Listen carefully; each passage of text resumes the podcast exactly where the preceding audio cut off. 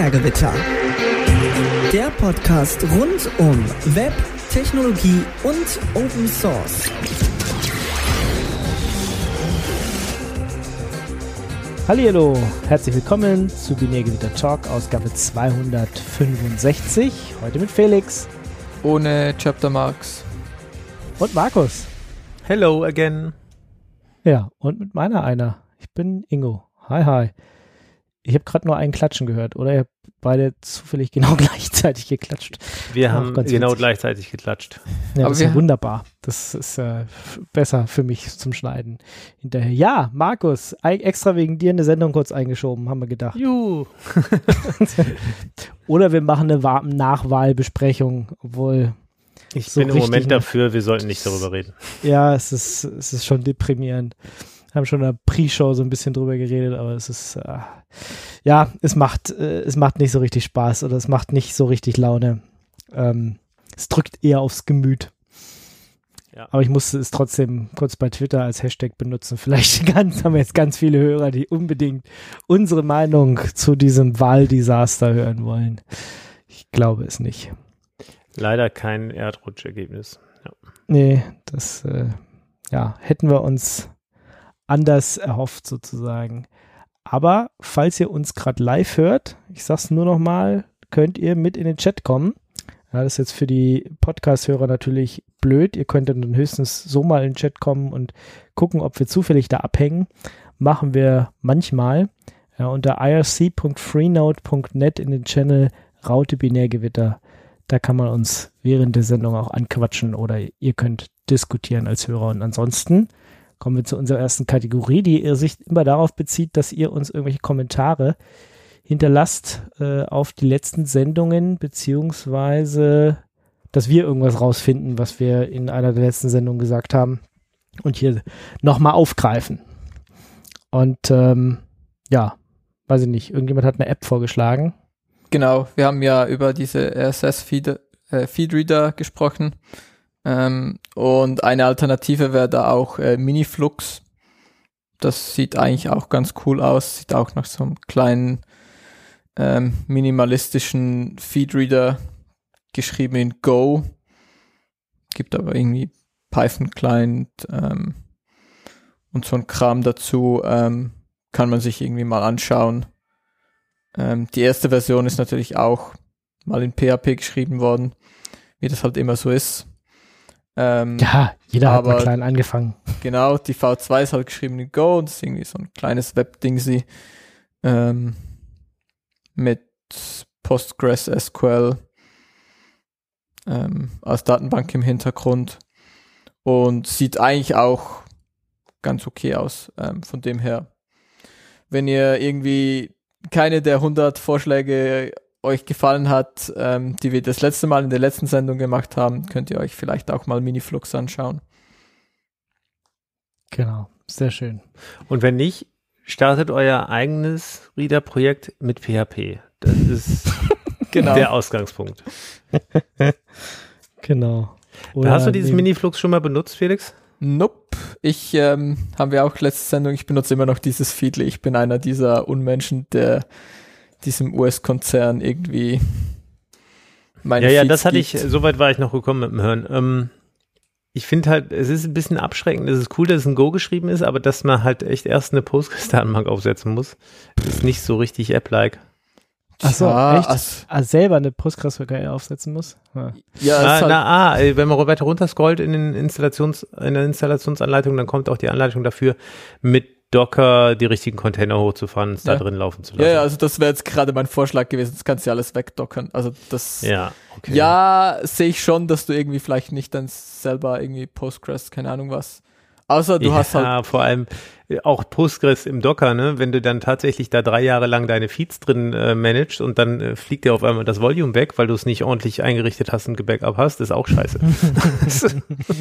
ja, wobei, was, was du einfach ja, du willst, ist deine Feedlist und die kannst du ja bestimmt irgendwie exportieren auch.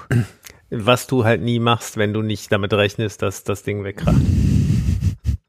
Also ich sage nochmal Nextcloud oder ihr könnt auch, ich meine, ich benutze ja KDE, da gibt es Contact, da kann man auch irgendwie RSS-Feed eintragen. Nicht, dass ich das brauche, Aber es, es gibt so viele Möglichkeiten. Es gibt tatsächlich auch so Desktop-Apps, die man verwenden kann. Ja, tatsächlich hätte ich am liebsten eine äh, gut funktionierende Mobile-Apps, aber die guten, die kosten alle Geld und da bin ich zu geizig für. Tja. Tja. Also hier unter KDE heißt das Ding Aggregator. Ja, den gibt es immer noch, der ist gut. Ja. Schon Jahrhunderte, glaube ich, nicht verwendet. Aber ganz früher habe ich das mal benutzt. Ja. Ich das habe ich, als ich KDE auf dem Desktop hatte, habe ich das auch benutzt. Das war ganz ja, wow. Genau, das ist mir gerade noch so eingefallen, weil ich hier gerade Contact auf habe. Äh, ich gedacht, da gab es doch auch mal was. Und ja, gibt es immer noch. Kann man auch verwenden. Also so viele Sachen. Wer jetzt nicht das äh, auf im Internet sozusagen braucht oder als App braucht, der kann auch mal gucken, ob es nicht irgendwelche netten kleinen Programmchen gibt, die auf dem Desktop tun. Ähm, ja, auch noch eine Möglichkeit. So, ich habe letzte Woche äh, kurz erzählt, dass, dass ich ja gerade Ubuntu einsetze, immer noch, weil ich habe es noch nicht geschafft, mal wieder neu zu installieren. Ähm, und dass, dass man da, wenn man apt-get install zum Beispiel Chromium macht, äh, oder Chromium Browser heißt es ja unter Ubuntu oder unter Debian, dann äh, kommt da so ein Snap-Paket statt irgendwie das, was man erwartet. Und deswegen war das Ding auch in Mint nicht drin. Und jetzt die Neuigkeit ist, dass Mint jetzt äh, Chromium wieder als DIP-Paket drin hat und man es darüber installieren kann. Also die Mint-Leute sind hinterher die Sachen, die Ubuntu sozusagen kaputt macht, indem sie da Snap-Pakete draus bauen, äh, wieder heile zu machen und richtige Pakete zu bauen und die auszuliefern. Das nur noch mal als Nachtrag. Jo. Und dann kommen wir zu Cross-Promotion. Ha, Cross-Promotion. Genau, es gibt eine neue West Coast Edition. Nach Von diesen komischen Amis, die so komische Sachen wählen. Genau. Wobei diese, diese zwei komischen Amis können, glaube ich, nicht wählen, weil sie keine Amis-Amis sind. Oder? Weiß, hm. weiß das jemand, wie das funktioniert? Nee. Wann kann man da wählen? Was muss man da sein? Musst du, musst du den Citizenship haben, also die Staatsbürgerschaft. Die kannst, kriegst du sicher irgendwann, wenn du da lange lebst und irgendwelche Einbürgerungstests machst, aber ich glaube nicht einfach mal so, wenn du ein paar Jahre da arbeitest. Ha. Tja, dann. War der Einbürgerungstest nicht das erste, was der Marc gemacht hat? Keine Ahnung. wer, wer, weiß das schon so genau? Wir aber hat der nicht auch einen Ami geheiratet oder so? Also von dem her wäre das dann, glaube ich, einfacher. Keine Ahnung. Ja, wobei also ich das schon einen harten Kontrast finde, nachdem, man, nachdem ich gestern Abend nochmal gelernt habe, dass man dafür eine kleine Unachtsamkeit in der Kneipe, so wenn man außer seine Faust mal ein Gesicht seines Nachbarn parken muss, äh, dass man dafür direkt sein Wahlrecht verliert. Also ja. schon absurd. Ja. Tja. Ähm, aber darum ging es in der Sendung nicht, sondern es ging um Heimautomatisierung. Also wenn genau. ihr da ähm, wir haben, wir haben die ganzen Begriffe letztes Mal nur äh, zusammenhangslos erwähnt, ja. Und äh, Mark und Friday haben sich hingesetzt und das mal ein bisschen, bisschen netter erklärt, was dieses Z-Wave und, äh, und Co., Zigbee und was weiß ich, was sie alles haben. Wir haben das ja einfach nur zusammengeschmissen, haben gemixt und haben gesagt, gibt's, äh, benutze benutz ich irgendwie, aber nicht sinnvoll in eine Reihe gebracht und äh, die zwei haben sich dabei hingesetzt. Ich bin aber auch noch nicht ganz durch, durch die West Coast Edition Nummer 6. Könnt ihr aber gerne machen. Also letzte oder am Wochenende haben irgendwie, hat mein Auphonic so ein bisschen geglüht, weil eine neue Radio Tux Sendung ist auch noch rausgekommen am Wochenende. Da ging es um FreeNAS. Ähm, die habe ich tatsächlich schon durchgehört. Ähm, also wer sich ein bisschen um FreeNAS beziehungsweise den, den neuen alten Nachfolger TrueNAS, äh, wie das da zusammenhängt, wie da der aktuelle Stand ist, der kann sich mal die neue Radio Tux auch noch anhören und ich glaube so ein bisschen über Workflows mit GitHub, wenn man ähm, Arbeiten an der Hochschule, Uni schreibt, hat sich der Sebastian auch mal vorgenommen, beziehungsweise mal erklärt, wie er das gerade mit seinen Mitkommilitonen so macht. Das hätten wir auch gebraucht, oder? Das wäre cool gewesen, ja. Mhm. Ja. Git. Ha! Wir mussten noch mit SVN rumhantieren. Da hatte ja nichts. Wir oh. haben uns ganz gut geschlagen, glaube ich. Damals gab es Google Wave. Yeah, Wave, ja, ja, ja. Das war, das war das Killer-Teil. Schade, dass sich das nicht durchgesetzt hat. Hatten wir hier als Sendungsvorbereitungstool auch eine Weile im Einsatz. Google Wave. der das Ding, was E-Mail, Chat und alles ersetzen sollte. Das Internet revolutionieren. Ja, sie haben es ja. einfach zu früh getötet. Es war auf dem besten Wege. Ja. Ja, und selbst die Nachfolgedinger, die dann, ich glaube, hat nicht irgendjemand Nachfolger Open Source Projekt, aber das ist dann halt, ich meine, da hat dann Google doch so eine große Macht, sowas in den Markt zu drücken oder eben dann fallen zu lassen, wenn da, wenn sich da nicht genügend Leute finden. Ja. Dann gibt es das nicht mehr. Google Wave. Oh, da habe ich jetzt schon lange nicht mehr dran gedacht. Ja. es gibt Apache Apropos, Wave. Wo, wo wir gerade so bei, bei äh, Chat waren. Wir hatten kurz noch in der Vorsendung, Pre-Show, über was? Jitter? Jitter? Gitter? Ja, Jitter zum Jitter. Genau. geredet, weil diese sind gekauft worden oder übernommen worden, beziehungsweise, ich glaube, hat es nicht GitHub gehabt oder so? Hat GitHub? Ja, GitHub Jitter gehörte zu GitHub, genau. Genau, und die wussten aber nicht so richtig, was sie damit anfangen sollten. Und haben das jetzt, wem haben sie es verkauft? Irgendjemand haben sie es verkauft. Oder irgendjemand hat es übernommen. Äh, in Anführungsstrichen für einen Apfel und ein Ei. Ähm, vermutlich, ah ja, die Mastodon oder die Matrix-Leute, ne? Die Matrix-Leute. Genau, die Firma hinter Matrix, die hat Jitter übernommen und äh, will das ins, ins ähm, Matrix-Universum sozusagen integrieren. So war das. Warum? Genau. Warum? Ich meine, es ist eine große Plattform, Jitter, ziemlich viele Open-Source-Projekte sind da. Und äh, ich meine, wir haben ja auch mal einen Kanal aufgemacht, den wir leider ein bisschen schlecht gepflegt haben.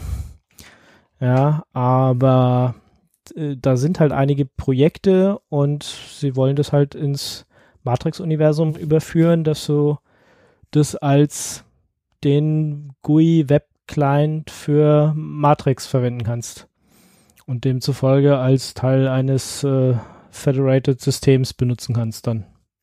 Hm. Ja gut, also sie haben sich im Prinzip die Userbase und die Projekte angekauft und wollen da jetzt ihr ja, warum nicht? Ja, schon auch die Software, ne? Also, sie scheinen das ja schon. Ja, aber also macht das dann Sinn, wenn du irgendwie Matrix bist und irgendwie eigentlich dein Protokoll und dein. Naja, sie haben ja, sie waren ja vor, sie haben ja schon das Riot aufgegeben zugunsten von, ähm, zugunsten von Matrix. Also von daher, sie sind halt flexibel. ja, gut, ja, vielleicht. Ähm, ja, irgendwie hat sich in meiner Wahr Wahrnehmung nicht so durchgesetzt. Benutze ich äh, selten bis nie. Ich, ich, auch nicht. Also außer wir reden mal wieder drüber, ja, dann lockt man sich einmal ein, guckt, äh, gibt's noch, äh, ja, wieder zu. So im nee, GitHub-Projektkontext also, funktioniert das ganz gut. Da gibt es schon ein paar Projekte, die da viel drauf machen. Es gab so ein paar Integrationen, ne? Aber mhm. so richtig groß ist es nicht so rausgekommen. Also tatsächlich, ich benutze es im Unternehmensumfeld, benutzen wir ähm, Mastodon, nee, nicht Mastodon, äh, na, sag schon, äh, MetaMost. Ähm, also ich benutze meistens MetaMost, tatsächlich IRC ab und zu noch. Und ja, dann Twitter und Mastodon sind so die Dinger, die Solid und ist natürlich, ganz cool und Te Telegram und Signal halt, ne? Aber die, ja doch, Telegram tatsächlich auch in einigen Open Source oder einigen Gruppen, da kann Der man ja Ingo ist bestimmt so, in diesen Corona-Gruppen. Ja. ja, äh, und, und hier, wie heißen die? Impfgegner. Impfgegner bin ja, ich auch ganz an, groß. An Telegram ist halt so ein bisschen schwierig, dass man nicht so richtig weiß, wo wer dahinter steckt, ne? Ja, und das ist halt äh, tendenziell unverschlüsselt auf irgendwelchen Servern landet. Ne? Das muss man halt immer dazu sagen. Aber trotzdem, du hast halt, also ich habe hier schon einige Communities, die da tatsächlich drüber funktionieren. Genau. Ja. Wenn wir, wenn wir hier schon bei Messenger sind, wusstet ihr, es gibt ja, wir haben diesen XKCD ja auch schon. Mehrfach. Ähm, es gibt, ja. es gibt diesen, genau, aber es gibt jetzt einen neuen, der Messaging-Systeme heißt, der ziemlich neu ist. Und ähm, der fragt, warum SMS ähm, sich weigert zu sterben. Okay. Weil, Supported by everyone. genau, ich hab, weil. Ich habe gestern meine erste SMS-Spam bekommen. Krass. Echt? Ja. Hast du zurückgeschrieben? Nein. Das war, äh, das war so eine Strafandrohung, die wollten, dass ich ihnen Geld gebe und so. Nee, da schreibe ich nicht zurück. Hast gesagt, ja, hier nehmt mein Geld. Nein. Ja. Nee, ich habe tatsächlich, doch, ich selbst heute habe ich eine SMS gekriegt. Also so richtig, ähm, ja, so richtig analog sozusagen. fast. äh, also kommt einem ja fast wie ein Brief vor. Ähm, also ich meine, das, was man meistens kriegt, sind hier irgendwelche, na, als, als äh, zweiter Faktor Sachen. Das habe ich tatsächlich ziemlich viel. Dass du es dann doch mal, weiß ich nicht, um dich bei Amazon und Co. einloggen musst, dass du das, das eine SMS kriegst, ja. Ja, aber du kannst Google ja, Authenticator oder sowas verwende. Ach, äh, ja, aber das meistens ich meine, also Ingo, da bist du jetzt aber auch selber schuld, ne? Was? Also Warum ja, kein Google Authenticator zu verwenden, ist ja nicht so schlimm. Ja, also erstens mal, das ist ja dieses COTP oder so. Also das Protokoll ist ja irgendwie offen und du musst ja nicht den von Google nehmen. Es gibt ja irgendwie, du kannst natürlich auch den von Microsoft nehmen. ja, genau. Aber guck mal, du hast doch gerade diesen XKCD gesagt, ne? Support by everyone. Das ist ja. halt so, ja. alle bieten es an, jeder hat ein Handy, was halt mit SMS funktioniert. Und selbst wenn mein Handy gerade nicht in meiner Nähe ist, dann habe ich noch so eine Uhr um und dann kommt es meistens da an. Das ist total praktisch. Ich sag dir das. Hm. Da, kommst, da loggst du dich ein und dann sagt es, es schickt dir eine SMS und dann denkst du, scheiße, du hast dein Handy wieder irgendwo hingelegt. Aber kein Problem, hast ja eine Uhr um und dann kommt es tatsächlich da an. Das ist total praktisch, ich sag dir das. Es funktioniert einfach. Was also in dem XKCD fehlt, ist Threema. Tja. In welchen jetzt? Im Original? Der ist vermutlich zu alt. Facebook Messenger, oh Gott. Ähm, und der andere ist Various Obscure Projects. ja. Ja. Dieses, dieses Chitter zum Beispiel gehört da in diese Kategorie für mich. Hm. Ähm, aber ja, ich, ich finde es gut, dass er hier mal den, den XKCD geupdatet hat. Ich, ähm, ja, das auf jeden Fall. Ähm, wo wir gerade bei Threema waren, da können wir, wenn wir jetzt in die Messenger-Szene eingetaucht sind, noch kurz das Update liefern, dass ähm, Threema intensiv daran arbeitet, Multi, Multi-Device zu unterstützen. Und sie haben einen Blogpost veröffentlicht, wo sie ein bisschen Einblick darin geben, warum das schwierig ist und äh, was die Herausforderungen sind und auf welchem Pfad sie sich gerade befinden. Sehr also für technisch Interessierte einen Blogpost gemacht. Das, äh, wenn das endlich funktioniert, das ist halt auch so ein Grund. Die Threema-Nachrichten kommen nie da an, wo ich sie brauche. Weil, weil wenn du das auf drei Telefonen installiert hast, das ist nie da, wo du es brauchst. Ja, definitiv. So, es ist fast so schlimm, wie wenn Leute versuchen, über Telegram diese, diese sicheren Nachrichten zu machen die kommen halt auch nie da an, wo, wo ich sie erwarte. Da, da nimmst du da so ein Telefon, was du irgendwie seit einem Monat nicht angefasst hast und machst auch, oh, ja, das ist interessant, das ist jetzt unwichtig, aber es ist schön, dass du mir das damals verschlüsselt geschrieben hast. So. Leute, dann nehmt E-Mail. Also das ist, ähm, wenn mir jemand was verschlüsselt schreiben will, dann, dann doch E-Mail. Ja. Hm. Das, das kannst du dann auch auf deinem Handy, hast du einen PGP-Key eingerichtet und kannst es lesen, oder? Nee, aber das äh, E-Mails ist so, das, das, funktioniert wenigstens am Laptop, wo ich dann meistens sitze richtig, während das, wenn das auf irgendeinem Handy ankommt, was ich halt ab und zu mal in der Hand habe, irgendwie schwierig ist. Weil da sehe ich es dann gar nicht. Wenn ich, während ich es auf Handy wenigstens sehe, dass eine verschlüsselte E-Mail angekommen ist und wenn ich sie wirklich lesen will, dann finde ich einen Weg. Das andere kriege ich ja nicht mal mit. Das ist so, wenn du eine Threema-Nachricht kriegst oder eine Telegram-verschlüsselte Nachricht, du kriegst ja gar nicht mit, dass, dass dich jemand kontaktieren wollte. Ist so, pff, ja, dann halt nicht. Also von dem her, Threema, Multi-Device-Unterstützung, dann, und wenn das dann mit diesem Web-Ding auch besser klappt oder sie, wie gesagt, irgendeine Möglichkeit haben, dass ich das auf dem Desktop auch benutzen kann, dann gerne, bin ich wieder dabei. Bis dahin SMS und E-Mail. Wunderbare Tools. Funktionieren. Einfach. Wunderbar. Na Schön, gut. dass wir wieder über Messenger geredet haben. Das hat mir gefehlt. ah. Yep. Gut, Gut. Ähm, nachdem wir über fast Tote gesprochen haben, also SMS, äh, reden wir doch mal über richtig Tote. Ja, Tote der Woche, genau. Ich habe äh, gesehen, dass Mesosphere jetzt tot ist. Also Mesosphere DC OS ähm, ich wusste gar nicht, dass sich die Firma dahinter schon umbenannt hat. Die heißt jetzt I do I I D D I D2IQ D D2IQ sehr, das ist auch ein sehr komplizierter Name. Ähm, D2IQ. Das habe ich schon nicht mitgekriegt, aber diese Firma hat jetzt angekündigt, dass sie Mesosphere DCOS sterben lassen. War ja eins der Sachen, die mit Docker Swarm und Kubernetes sozusagen äh, um den Platz gekämpft haben, der Container Orchestrator zu werden. Kubernetes hat gewonnen. Alle anderen spielen keine Rolle mehr. Und auch wenn es Leute gibt, die Docker Swarm mögen und darauf schwören, Leute, lasst es das Ding hat keine Zukunft. Lasst es bitte, bitte, bitte. Es ist wieder ein Projekt, was unbedingt, also bei uns auf Arbeit war, wo der eine meinte, er musste das unbedingt auf Docker Swarm aufsetzen. Ist, na egal. Ähm, nee, lasst es einfach. Also entweder macht man Kubernetes oder man lässt es einfach. Da, keine Ahnung. Gut, also Mesosphere ist tot. Nur, dass ihr es wisst. Tja, die wollen jetzt, jetzt auch. Gerade, gerade jetzt, als ich das ausprobieren wollte, ist es tot. Jetzt, ja. Dann nimm doch Kubernetes. Ich muss dieses Kubernetes nehmen. Ja. Ja, ich sehe schon. Genau. Oder du machst oder machst was anderes und machst halt keine Container. Ist auch okay.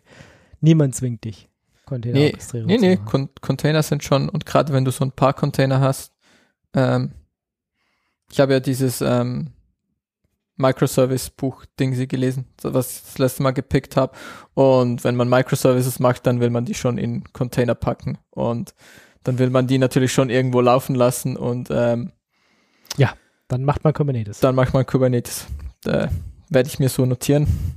Dann mache genau, ich Kubernetes. Weiß Bescheid. Weiß ich Bescheid. Das ist gut. so.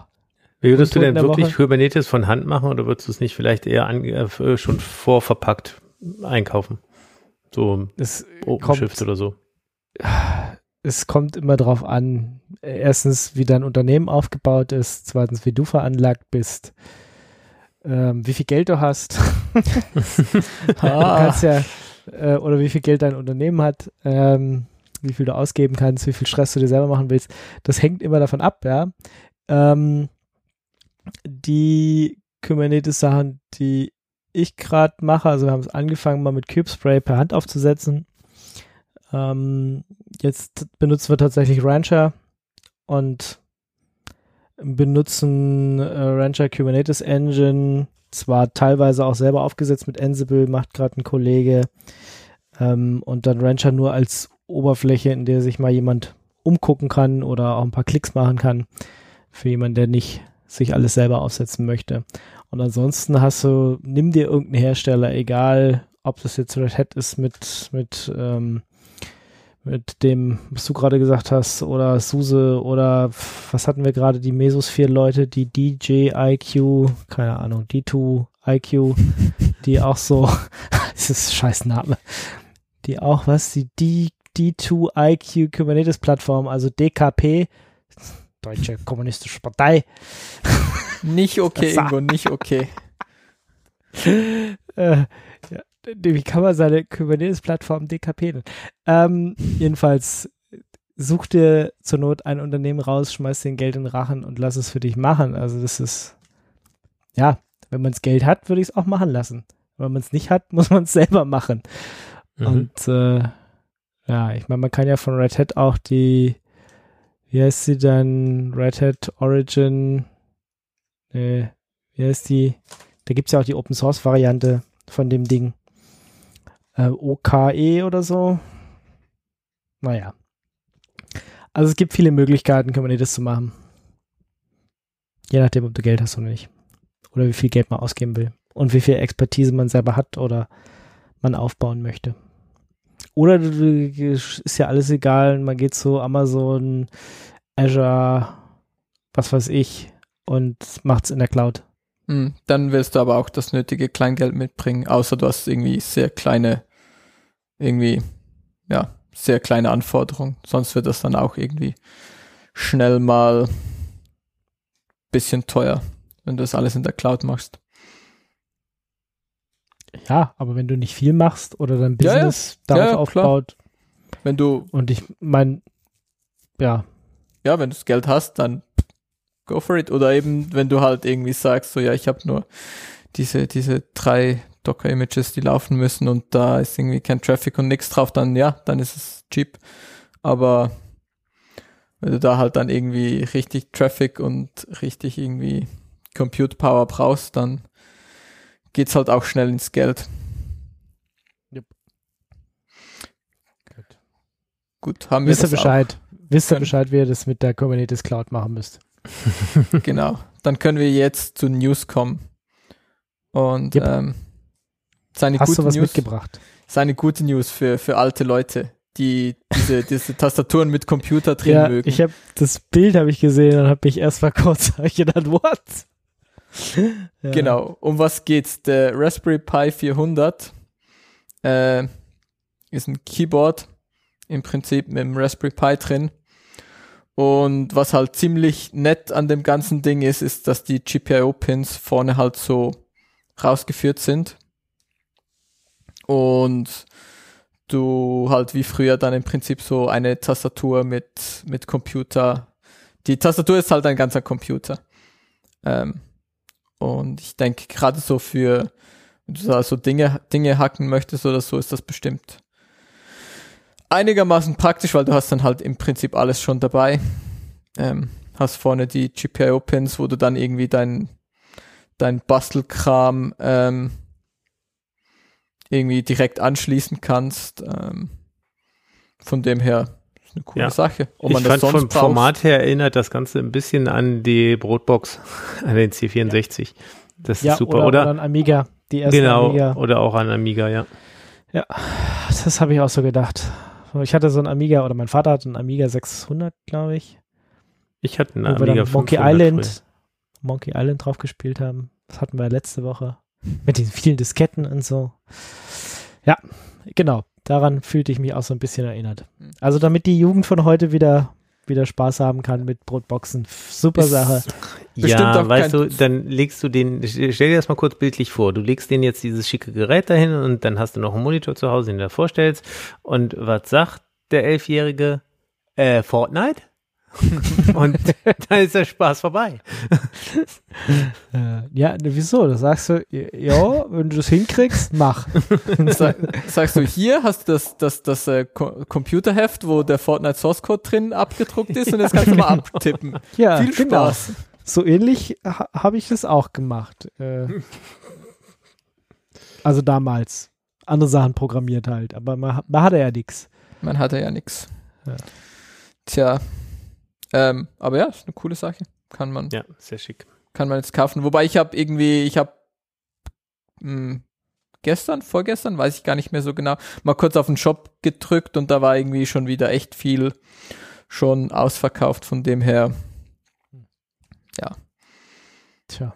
Die andere Frage ist, ähm, ich würde jetzt so für mich persönlich, ich brauche das halt auch nicht unbedingt. Ich habe irgendwie genug sonst Laptops und Computer rumstehen ich jetzt nicht noch ja. ein Raspberry mit Tastatur.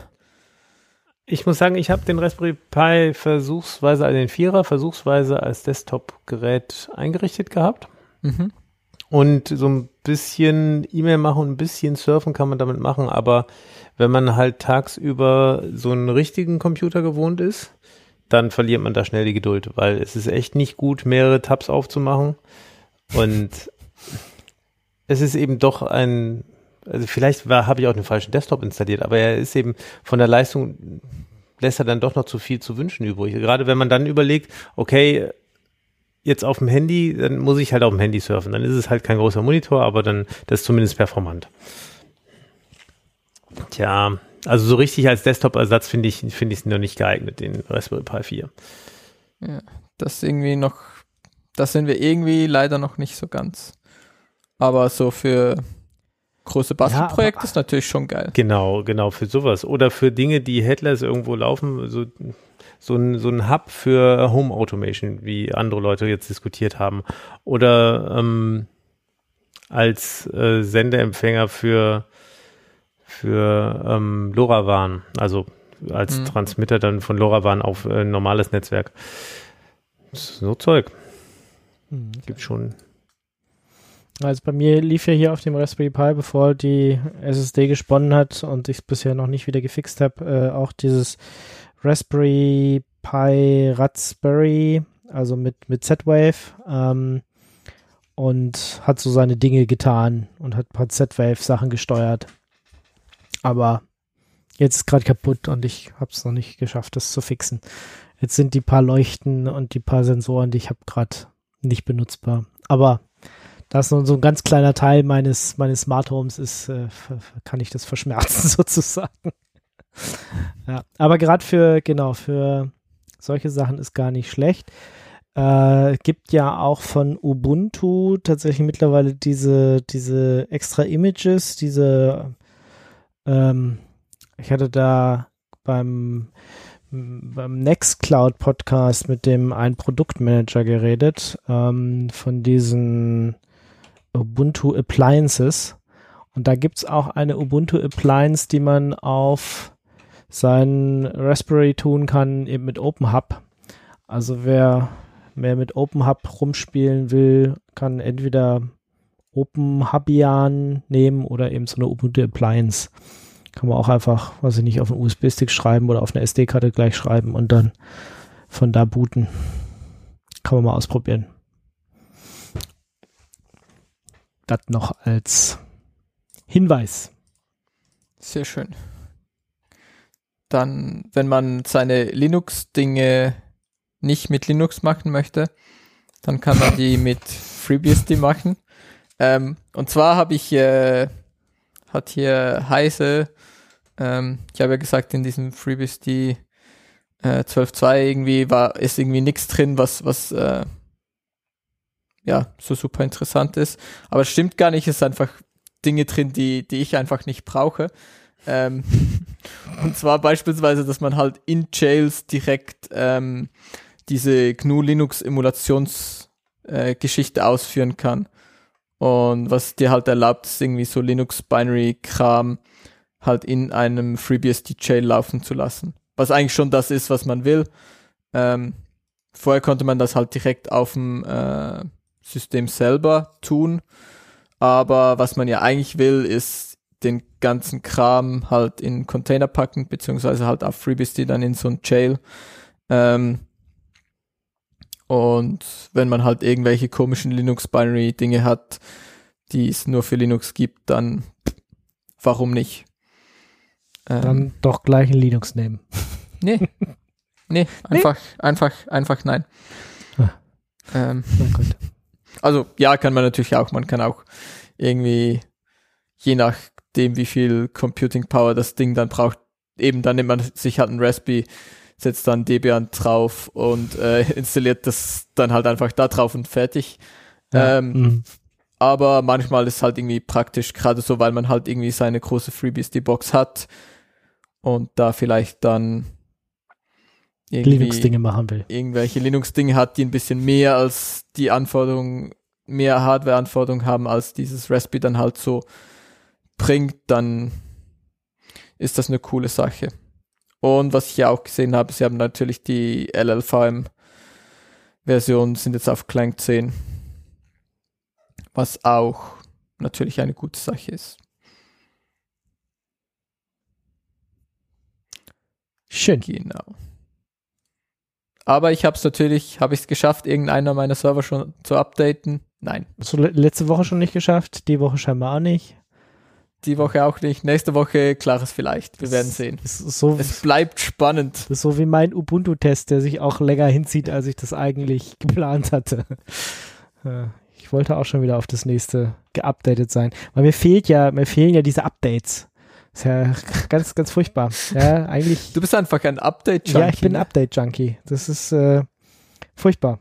Man hat sich so gewöhnt dran, eigentlich fast jeden Tag so ganz viele Updates zu haben und auch neue Kernels und so immer, immer schön neuer heißer Scheiß, egal ob es kaputt geht oder nicht. Und jetzt, jetzt kommen nur alle drei, vier, fünf Tage mal irgendwelche so Mini-Sachen. Das ist, ist, da, ist nicht befriedigend. Und dann geht es trotzdem kaputt oder? Das, nee, hatte ich bis jetzt noch nicht, aber Immerhin. nicht befriedigend. Einfach nicht befriedigend genug. Ja. Ich, ich sehe das. Ähm, darum habe ich ja auch dieses ähm, Fedora, da bekommst du auch immer neue Kernel und neue Dinge. Und ja, aber das ist nicht so wie, wie Rolling Release. Das ist schon nochmal was Ja, aber es, also es ist schon, schon nah dran. Es ist schon nah dran am Feeling, muss ich sagen. Gut. Was hast du noch? Ja. Dann mehr hier, Boards. Mehr Boards. Und zwar Risk 5. Ja. Ähm, es soll wohl bald oder es gibt bald die ersten Devel Development Boards unter 700 US-Dollar, ähm, was irgendwie Linux-tauglich ist für Risk 5. Ähm, das könnte dann vielleicht mal dazu führen, dass Risk 5 irgendwie ein bisschen Schritt nach vorne macht. Ähm, man kann es irgendwie bald vorbestellen für 665 US-Dollar. Ähm, es gibt leider auch noch keinen Liefertermin. Das ist alles noch so ein bisschen in der Luft. Aber wenn ihr ähm, ein Risk 5 Board haben wollt, ähm, das sieht eigentlich ganz ordentlich aus zum Rumspielen. Wenn ihr da mal was mitbauen wollt. Und im Vergleich zu den, also es gab ja vorher, sie haben vorher schon Boards gebaut, ähm, diese waren aber, glaube ich, eher so äh, 1000 US-Dollar. Ja, das, das, heißt, das, das ist noch. Noch kn knapp die Hälfte. Ähm, das heißt, sie werden halt auch billiger. Das hat irgendwie ähm, PCI 3. PCI ähm, Express 3.0. Hm. Äh, PCI Express 3, genau.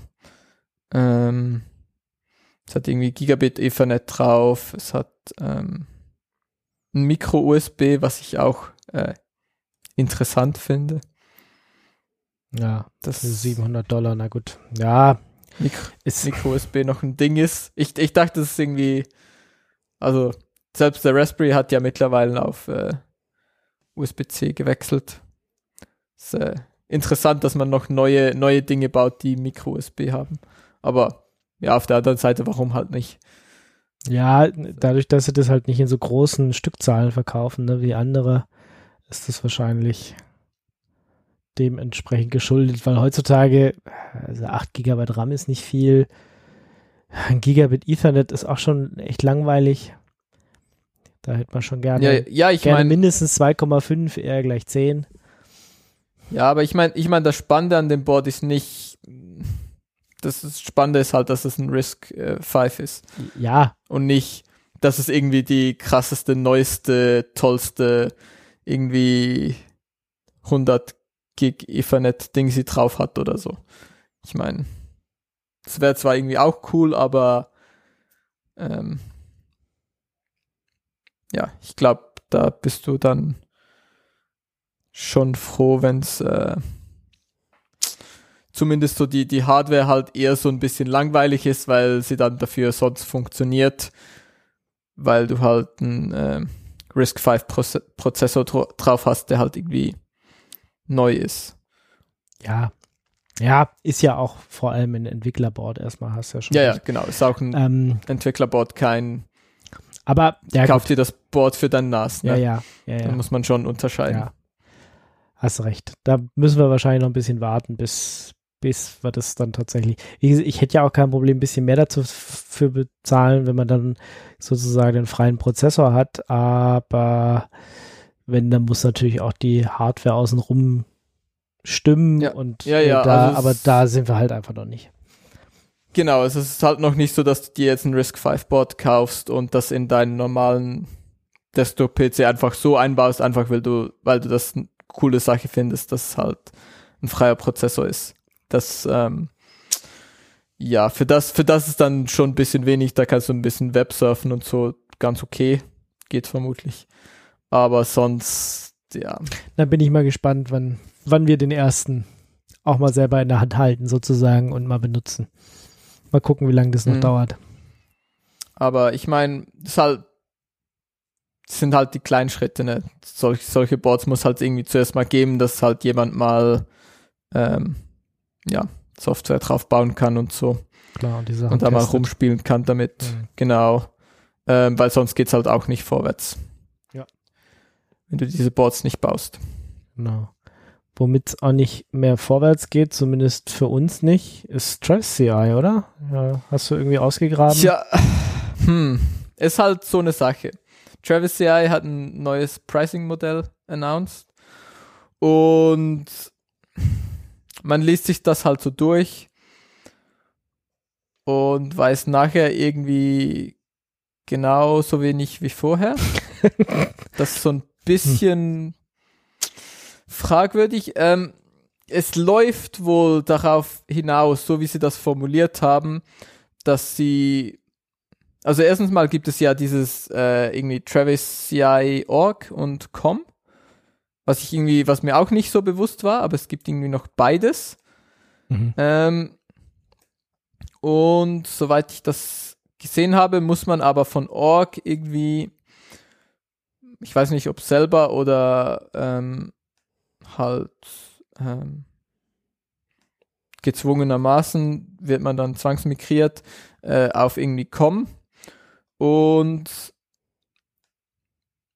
das ist irgendwie ihre neue Plattform und wenn man da so ein Open Source Projekt ist, dann ist es irgendwie nicht mehr, nicht mehr wirklich so gratis. Und wenn man den Blogpost so liest, da steht halt auch so, ja, es wird sich nichts ändern, wenn du einer unserer zahlender, also einer der Kunden bist, die schon ge uns Geld abdrücken. Mhm. Ähm, hier, ähm, also wenn du irgendwie einen GitHub Marketplace Plan hast, hast, wenn du so einen Grouped Account hast, wenn du ein Enterprise Customer bist. Ähm, ja, sind wir nicht, sind wir nicht, sind wir nicht. Genau, nee. wenn du irgendwie Bilder on Premium oder Manual Plan bist, ähm, dann sollst du sie informieren, äh, sollst du dich melden bei ihnen für mehr Informationen, was auch immer das heißt.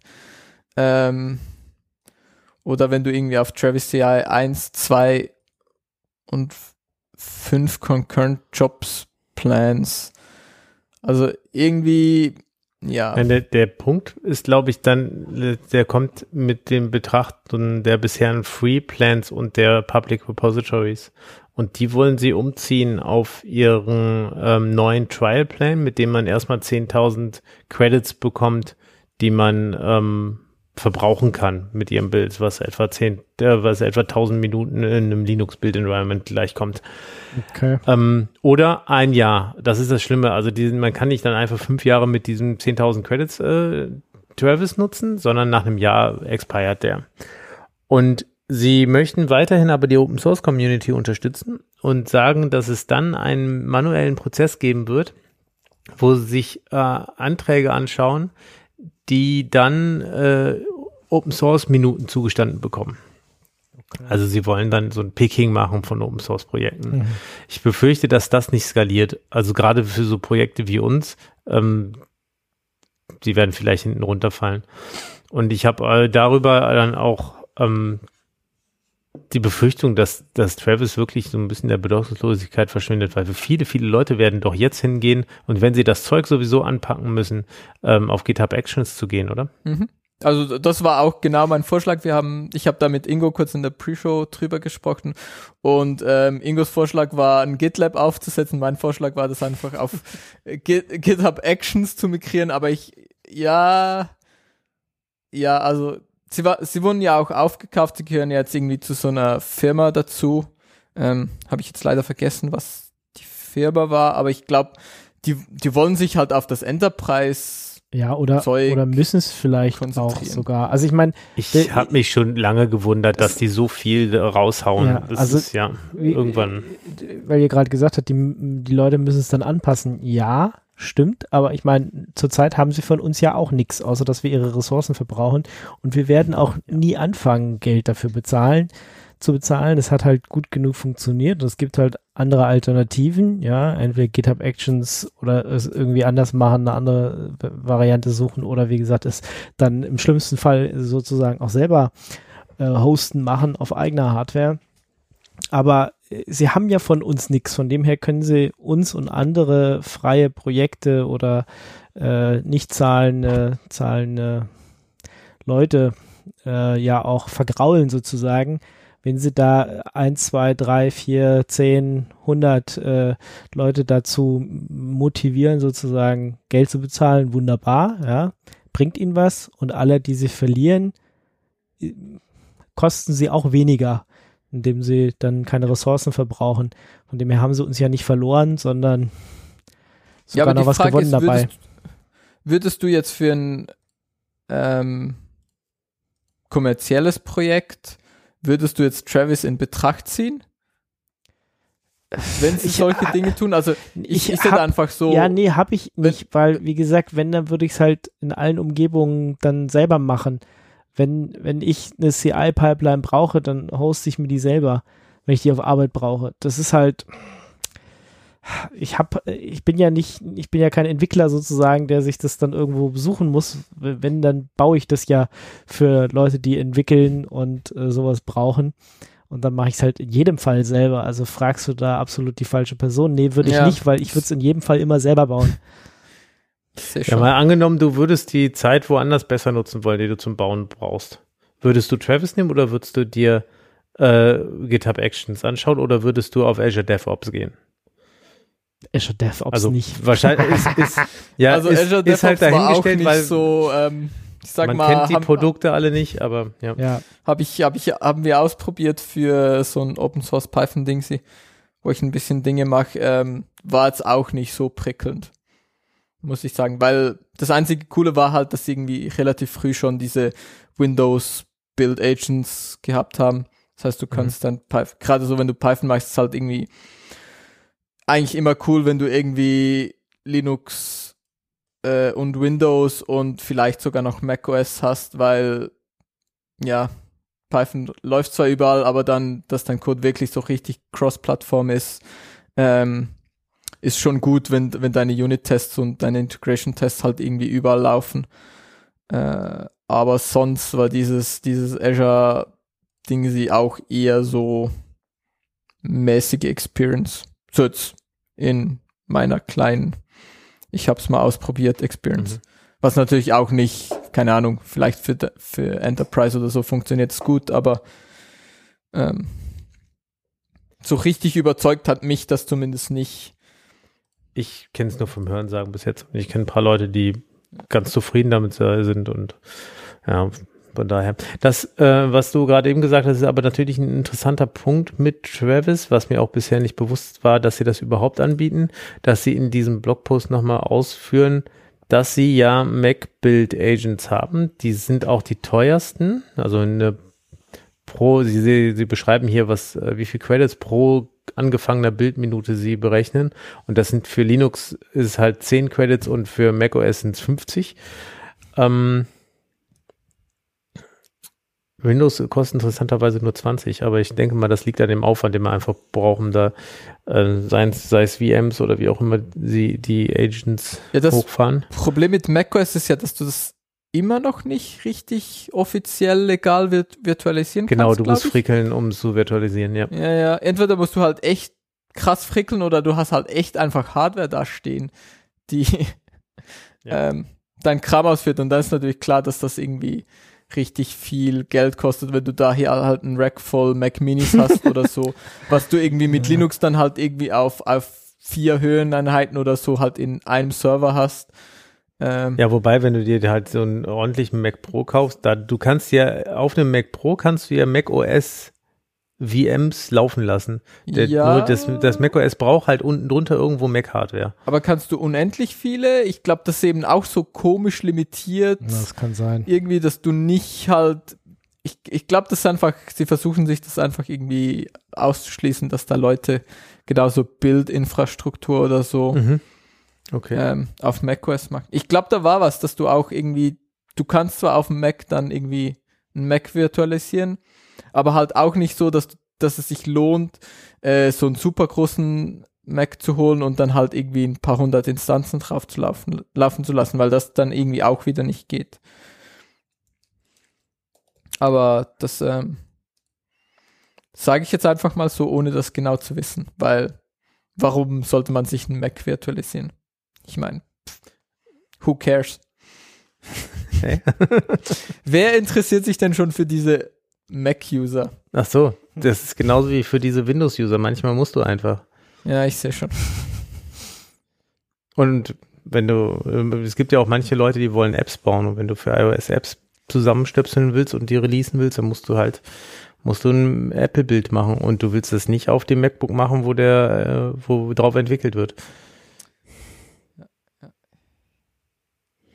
Das äh, macht eigentlich schon Sinn, aber irgendwie so in meiner, in meiner persönlichen Wahrnehmung findet Mac OS einfach so gar nicht statt.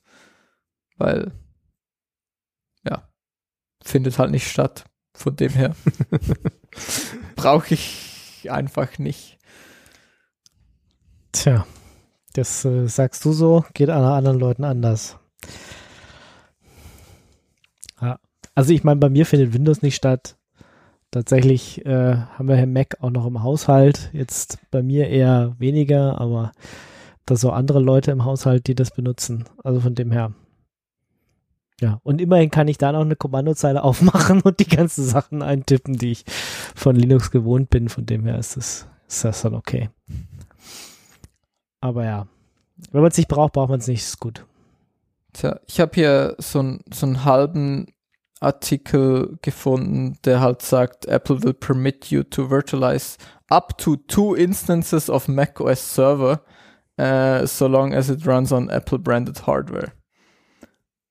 Und okay.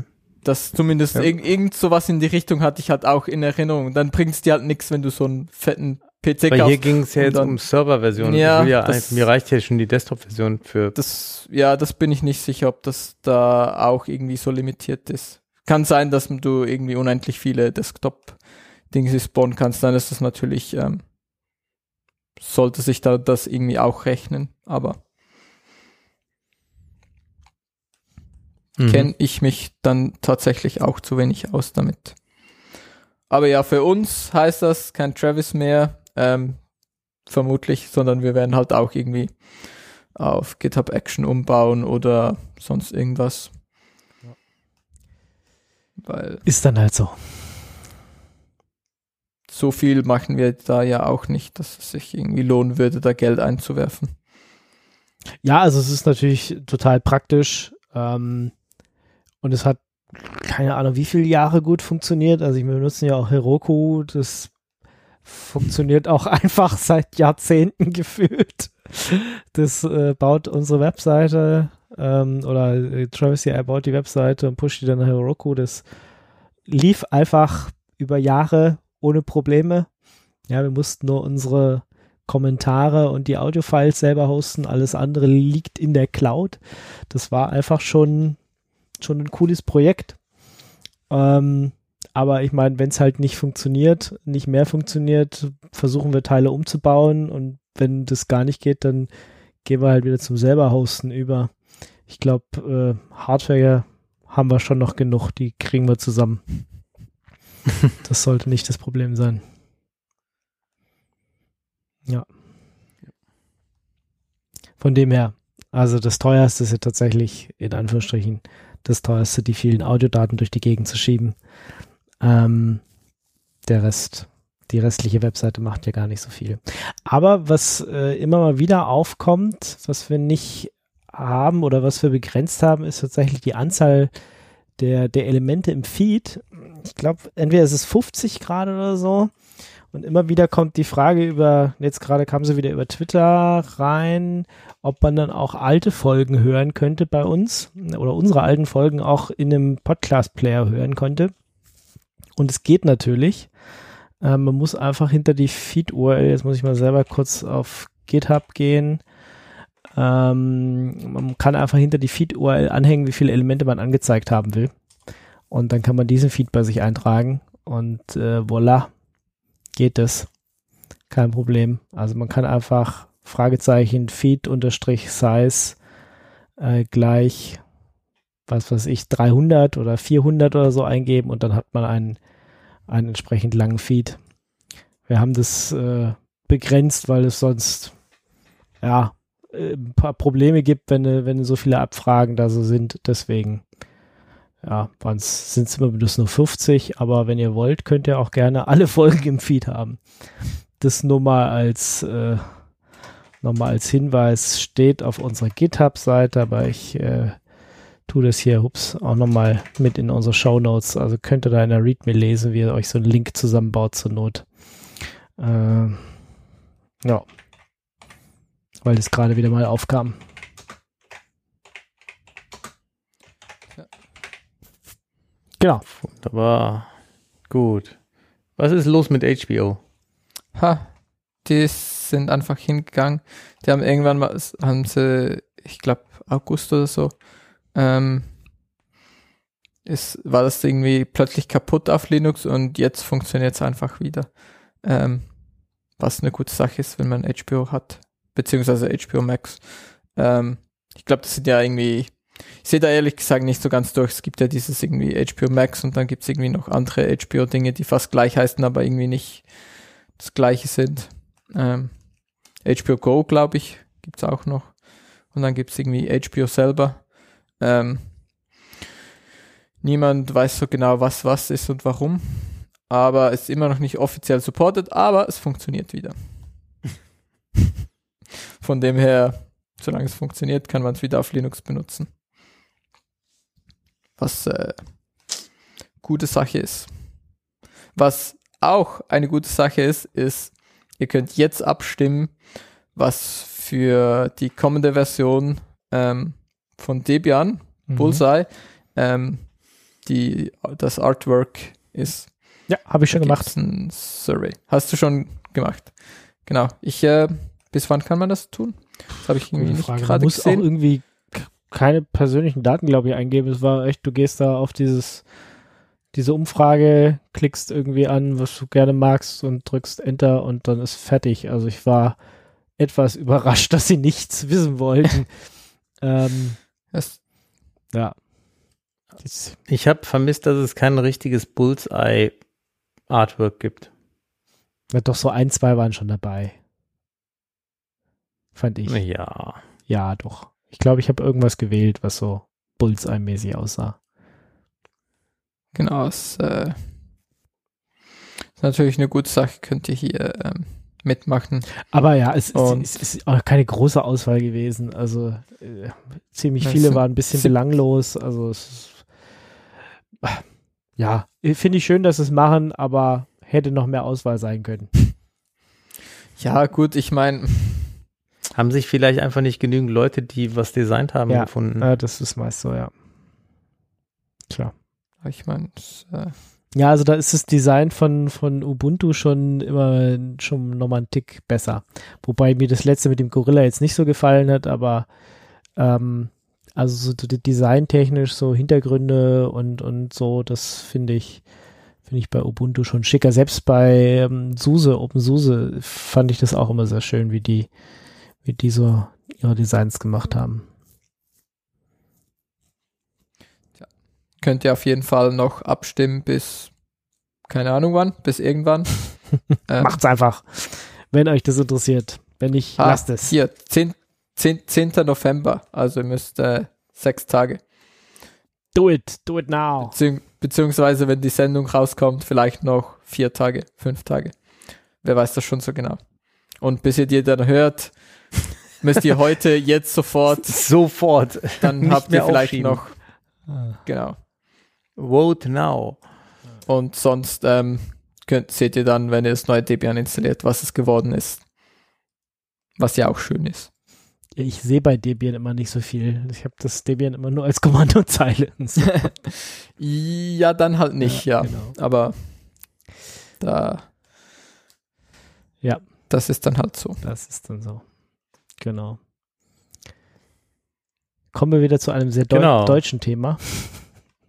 Ja, wir brauchen jetzt äh, mehr, das Deutschnet muss ja mal wieder vorwärts kommen und deswegen ähm, steigt die Telekom jetzt äh, ins äh, NetID ein und das NetID, da sind wir vor Ewigkeiten schon mal untergekommen und ich hatte schon gedacht, es wäre nicht mehr existent. Deswegen habe ich die, die News auch direkt mitgebracht. Ähm, das NetID ist der Versuch, eine deutsche oder vielleicht europäische ähm, Alternative zu den Single Sign-On-Lösungen zu bieten, die vor allem Facebook und Google im Netz so als Platzhirsche anbieten.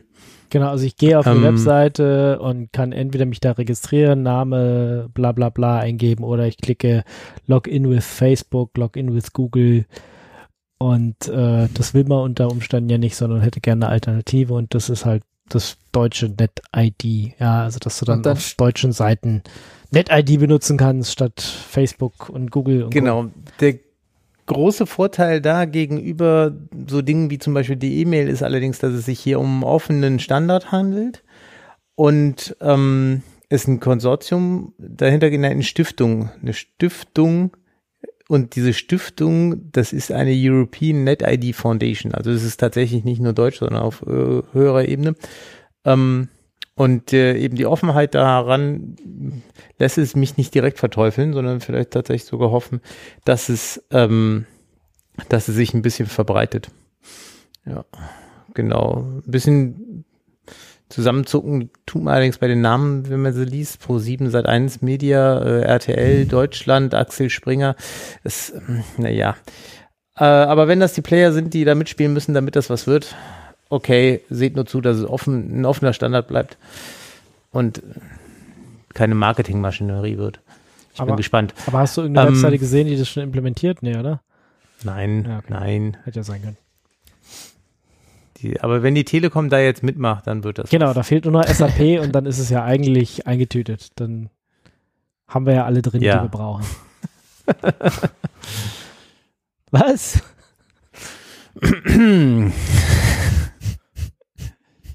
Man könnte tatsächlich, wenn man mal wieder Zeit hätte, mal ausprobieren, eine eigene Webseite mit einem NetID-Login zu bauen. Hm. Ja. Hm. Los, Studenten da draußen, macht mal. Die, genau. Wir die wollen NetID-Logins sehen. Die Frage ist halt, warum? Weil es geht. Das ist halt so. Weil es geht, ja. Das, das akzeptiere ich sogar noch als gut. offener Grund. deutscher Standard ist. Wir mögen deutsche Standards. Europäischer, europäischer. Äh, naja, also hast du nicht gesagt, RTL Deutschland ist dabei und Pro7 Sat 1 und ja, aber die Foundation, das ist eine European ah, Foundation. Genau. Welche europäischen Konzerne sind dabei? Die Stiftung. Hm. Gut, also sie müssen noch Überzeugungsarbeit leisten. Ja, aber wenn das offen und europäisch und vielleicht ist 1 und 1 auch dabei? Aber ein, ja. 1 und 1 und SAP, dann, dann wird es was. Äh, 1 und 1 und GMX, reicht dir das? Oder? United Internet kannst du auch als ja, Abkürzung sagen. Alles, alles eins. Web.de, gmx.de, alles eins. Na gut, okay. Schön, dass es gibt.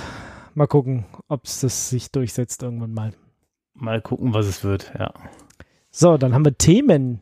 Also ein Thema ha. zumindest. Ich habe noch nie was davon gehört, aber Felix wird uns jetzt erklären, was Headspace ist.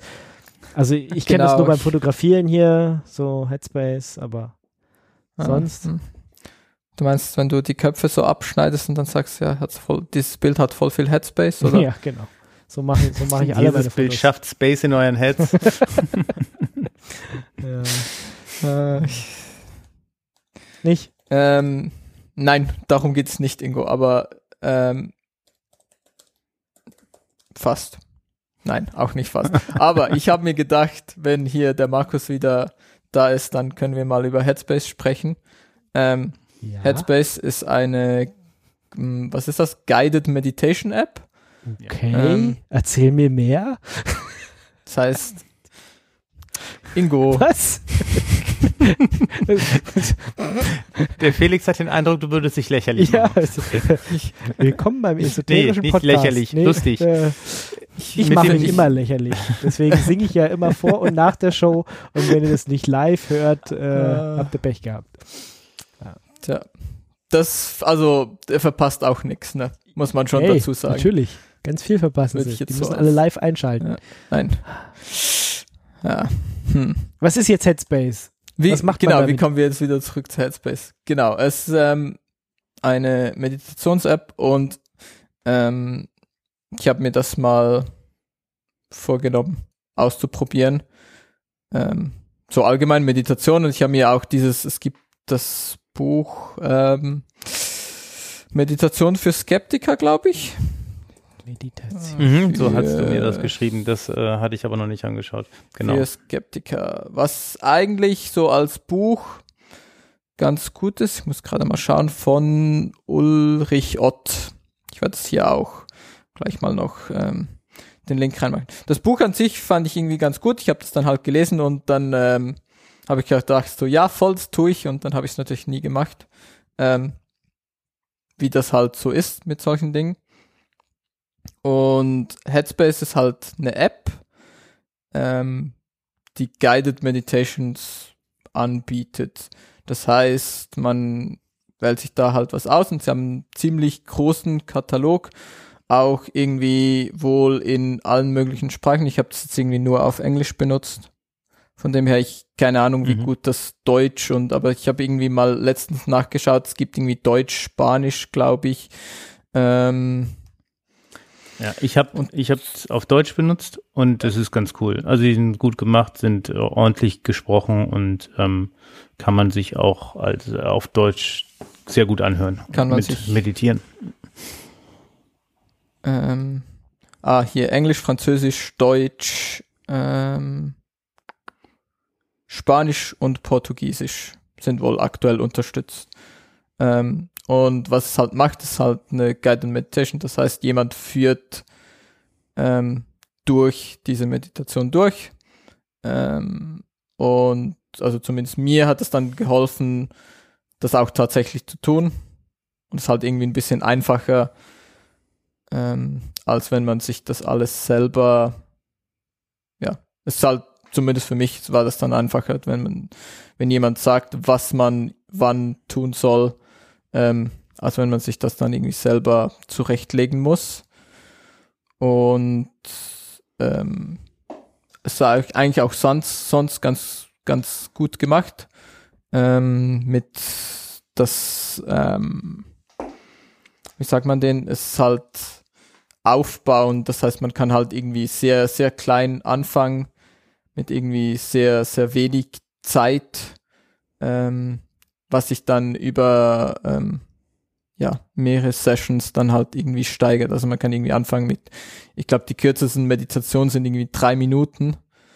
Ähm, und man kann halt irgendwie dann mit diesen drei Minuten anfangen und kann dann irgendwie irgendwann auf fünf Minuten, auf zehn Minuten, auf 15 Minuten, auf 20 Minuten so gehen.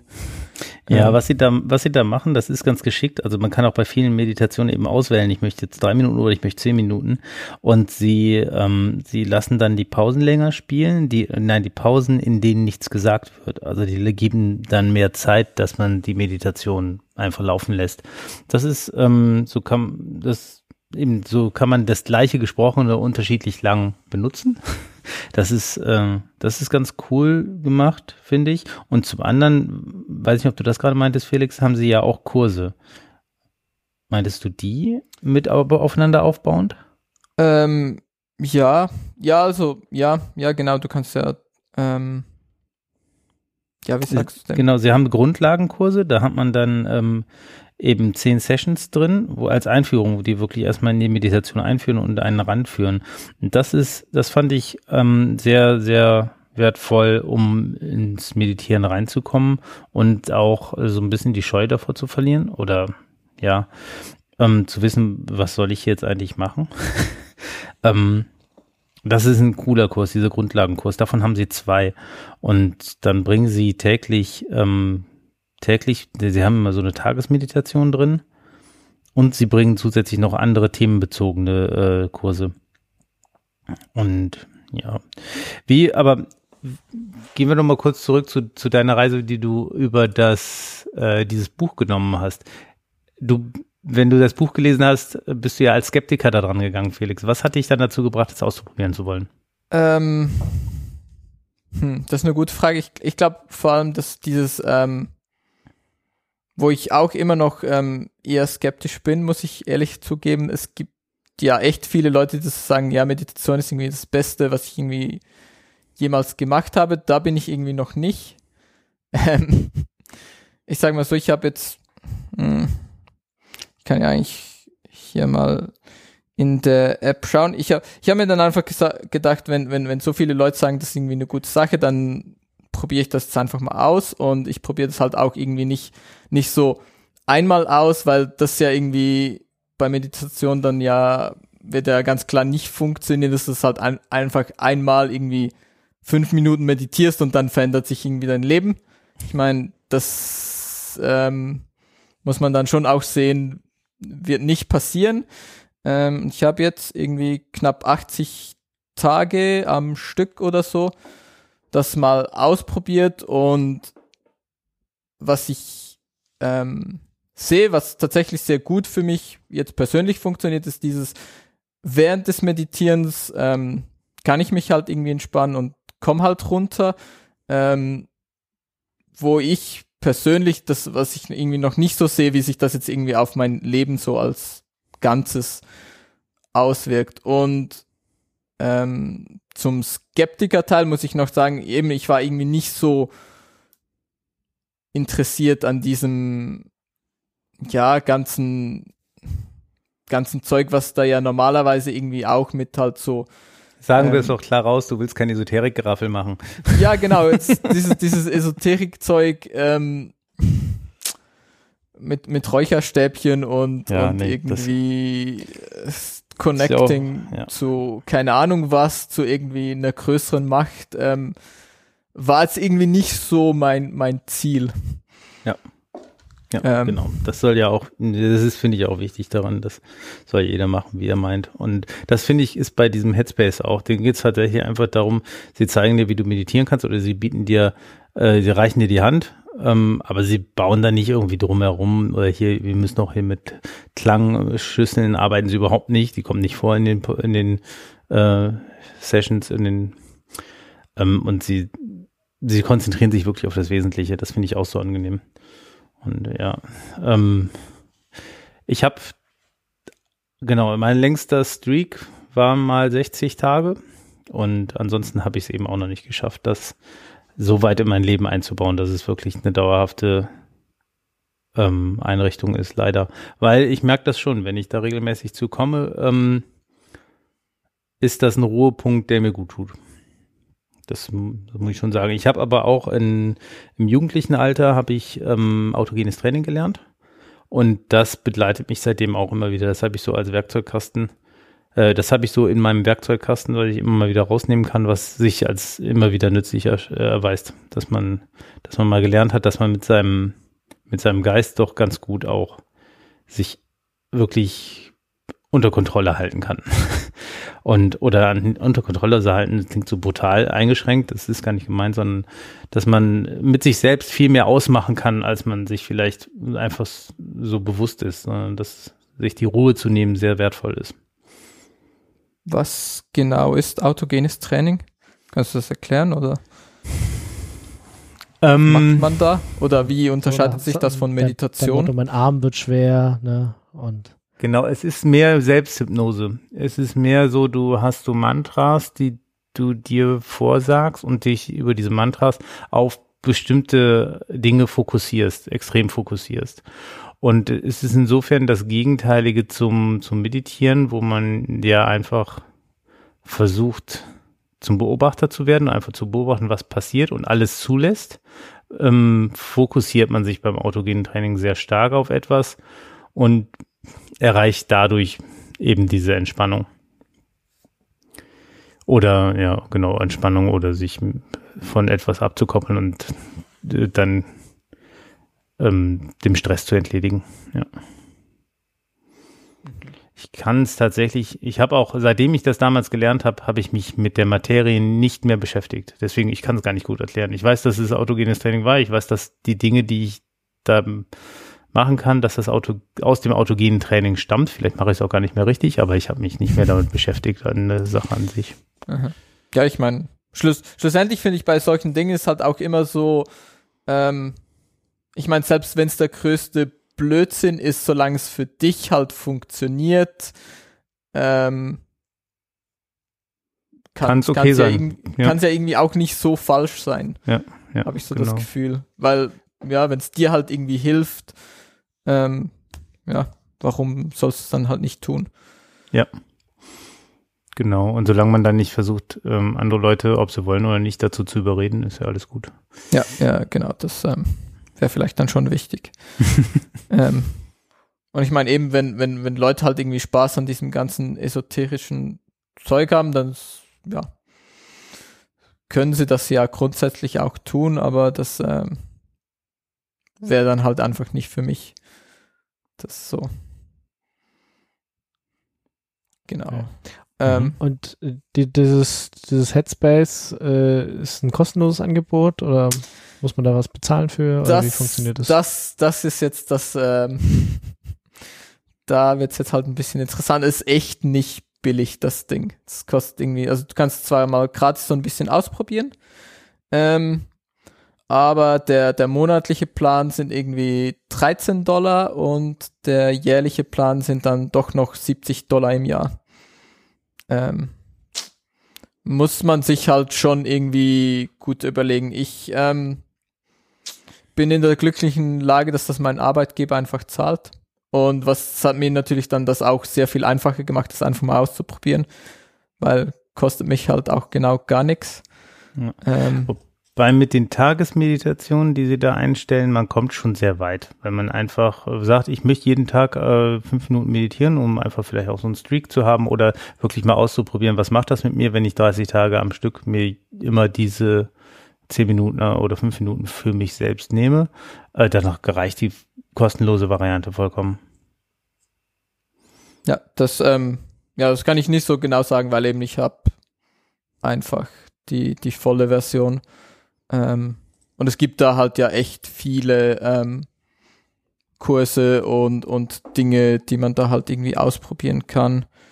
Ähm, was ich äh, aktuell mache, ist dieses Headspace 365. Das sind halt wirklich so ähm, 365 äh, geführte Meditation irgendwie am Stück als, ja, ich glaube, nennen, nennen sie das Ding irgendwie Kurs oder so? Ich weiß gar nicht, wie sie diese, diese Dinge, Dinge genau nennen. Aber ja, das ist einfach dann so eine Einheit und dann hast du, ähm, dachte, beginnt dann halt auch irgendwie so mit, mit irgendwie so, so den Basics, wo du dann halt irgendwie zuerst mal 10 mal 10 Minuten hast und dann irgendwie 15 mal 15 Minuten und dann irgendwie 20 Tage 20 Minuten und so. Ähm, was ich irgendwie auch ganz interessant finde und es halt schon, glaube ich, auch hilft, wenn es ein bisschen, ja, nicht immer genau das gleiche ist. Mhm. Ein bisschen, bisschen Abwechslung dann trotzdem hat. Ja. Ähm, ja, aber genau, also was, was ich irgendwie festgestellt habe, eben für, für mich zumindest, also ich war nicht in der Lage, das einfach so von, ich lese ein Buch ähm, und setze das um, sondern ich habe dann tatsächlich irgendwie so ein, ähm, ja, so ein im Prinzip App, so eine App gebraucht, die das tut. Vielleicht gibt es auch andere, das weiß ich gar nicht es irgendwie ja, Alternativen gibt. Definitiv. Ich hatte gerade noch überlegt, ich hatte auch mal eine ausprobiert,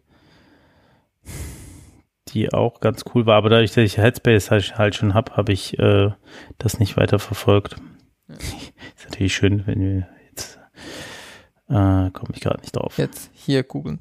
Naja, ähm, gibt bestimmt auch Alternativen, aber so ähm, als, als Konzept ähm, glaube ich, ist es halt einfach sehr, sehr viel einfacher als, es braucht sehr, sehr viel weniger Überwindung, das zu tun.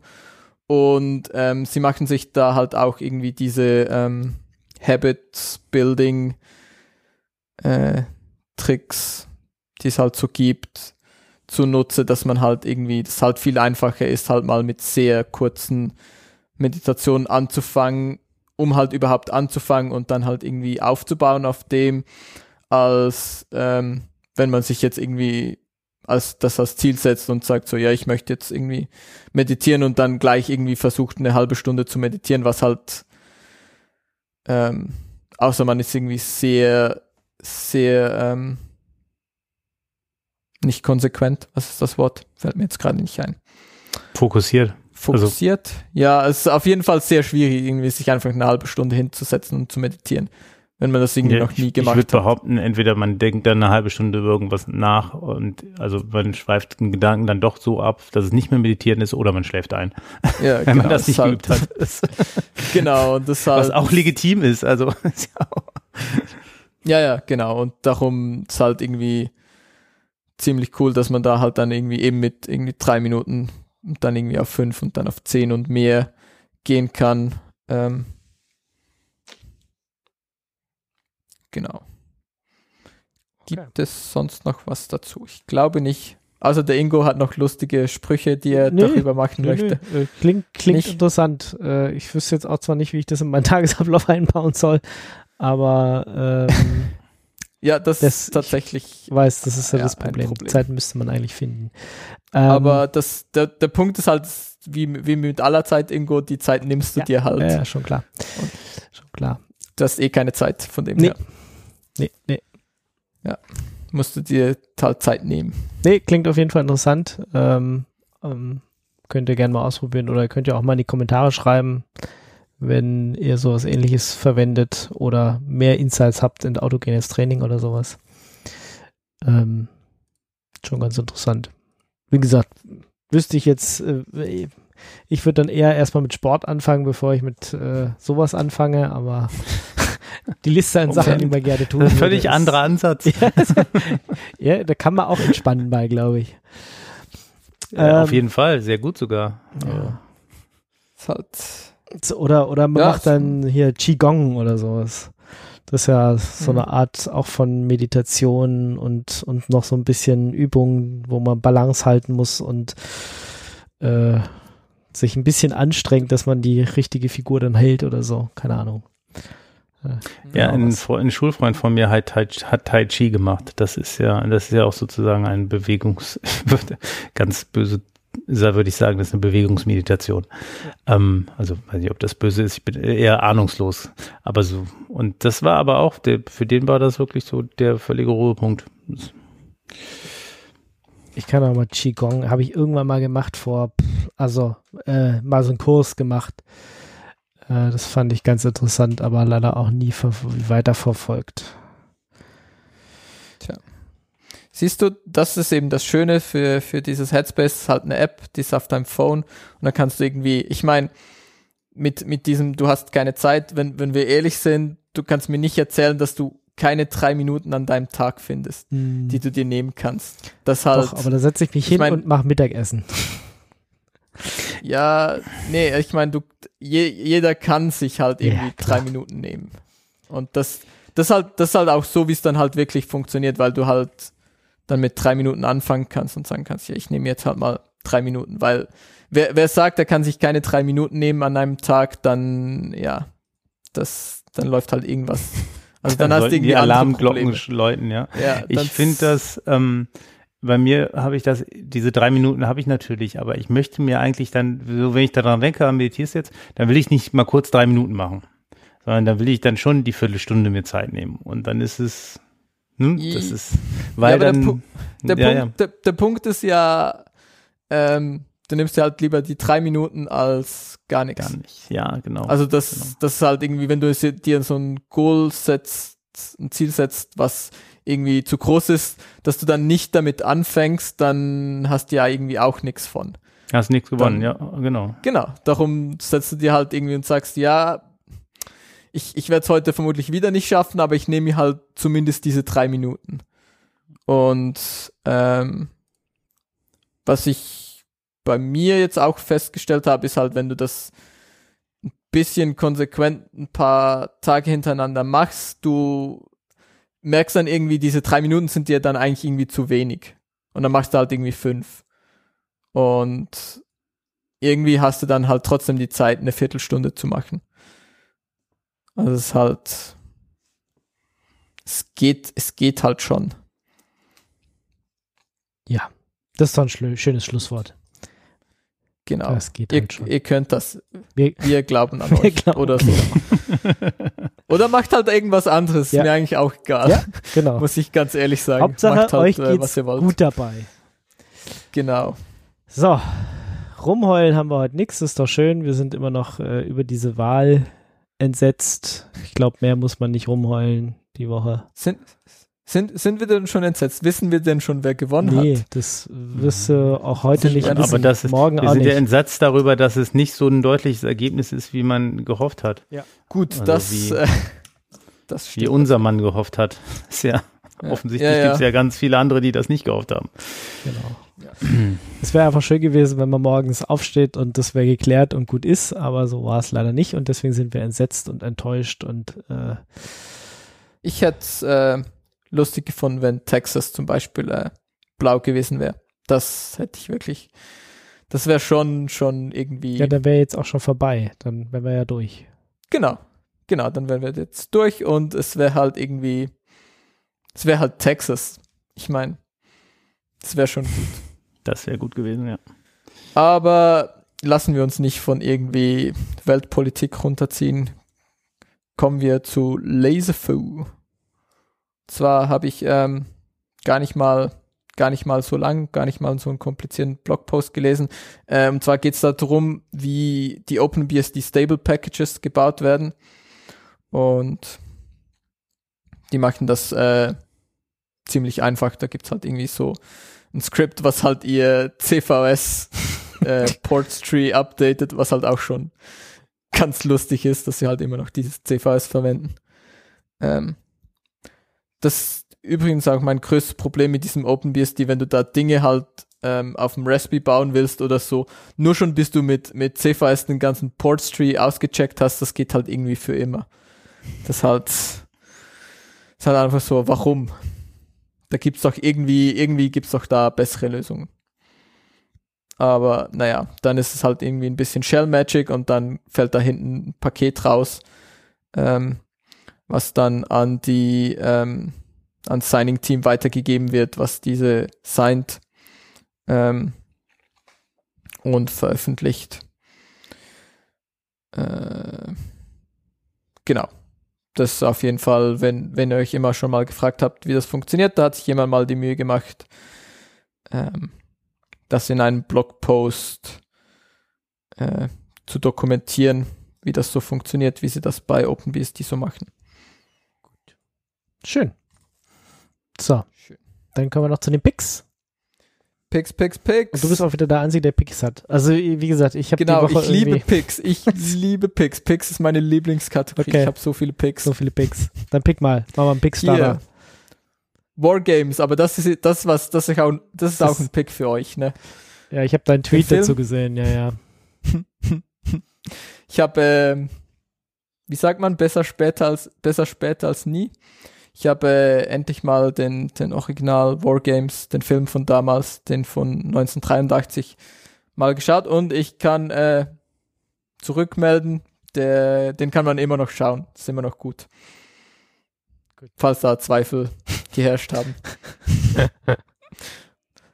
weiß ich, weiß ich nicht. Äh, ja. Genau. Ja. Wusstet ihr übrigens, dass der Begriff Firewall wohl aus diesem Film kommt? Nee. Nein. Steht zumindest in der Wikipedia. Dann stimmt ähm, es. Alles, was in der Wikipedia steht, muss, stimmt. Muss das stimmen. Und ähm, ich habe mich drauf geachtet, weil ich das wusste. Ähm, und sie sagen das, glaube ich, einmal so kurz, unauffällig. Ähm, darum weiß ich nicht, ob das wirklich stimmt, aber Wikipedia behauptet das, von dem her muss stimmen. Na dann. Dann ähm, OpenBSD Amsterdam. Das ist so ein kleiner OpenBSD Hoster, ähm, wo man sich halt so eine OpenBSD VM holen kann. Was eine gute Sache ist, wenn man halt irgendwie ein OpenBSD haben will und jetzt nicht irgendwie so ein Kubernetes Cluster Ding sie äh, machen will. Nicht? Doch, will und man so. aber. Auf OpenBSD. Die, ja, vielleicht nicht. ja, aber vielleicht, wie auch immer. Ähm, es auf jeden Fall, also wenn ihr da eine, eine VM wollt, dann ähm, kann man sich das da halt klicken. Das ist halt ein dedicated äh, OpenBSD-Dingsy. Das heißt irgendwie, ich weiß gar nicht, ich glaube 60 Euro im Jahr für so eine kleine Instanz. Ähm, kannst da irgendwie ex, ex, extra RAM und extra Festplatten und so mit, mit IPv4 und IPv6 und so ein Kram Ähm, was aber, was ich aber eigentlich recht cool finde an diesem Host, dass sie ähm, ein Teil der Einnahmen spenden sie halt immer zurück ans, ans OpenBSD-Projekt und seit es diesen Hoster gibt, haben sie jetzt die, die 10.000 Euro Marke geknackt. Was schon ordentlich Geld ist. Von dem her, gute Sache. Wenn ihr OpenBSD Farms braucht, könnt ihr euch da ja mal was klicken. Dann äh, Dinos and Comics. Das okay. äh, genau, wie der Name sagt, sind halt äh, Dinos and Comics. Und das ist mein aktueller Lieblings-Webcomic, möchte ich euch hier ans Herz legen. Ist, äh, weil Webcomic halt zum selber anschauen, ist nicht so zum drüber reden. Und, aber wie gesagt, sind, ist mit Dinos und ähm, ich finde, der Humor ist halt, genau, sind Comics und der Humor ist halt, ist halt schon so genau, trifft halt genauso mein Humor.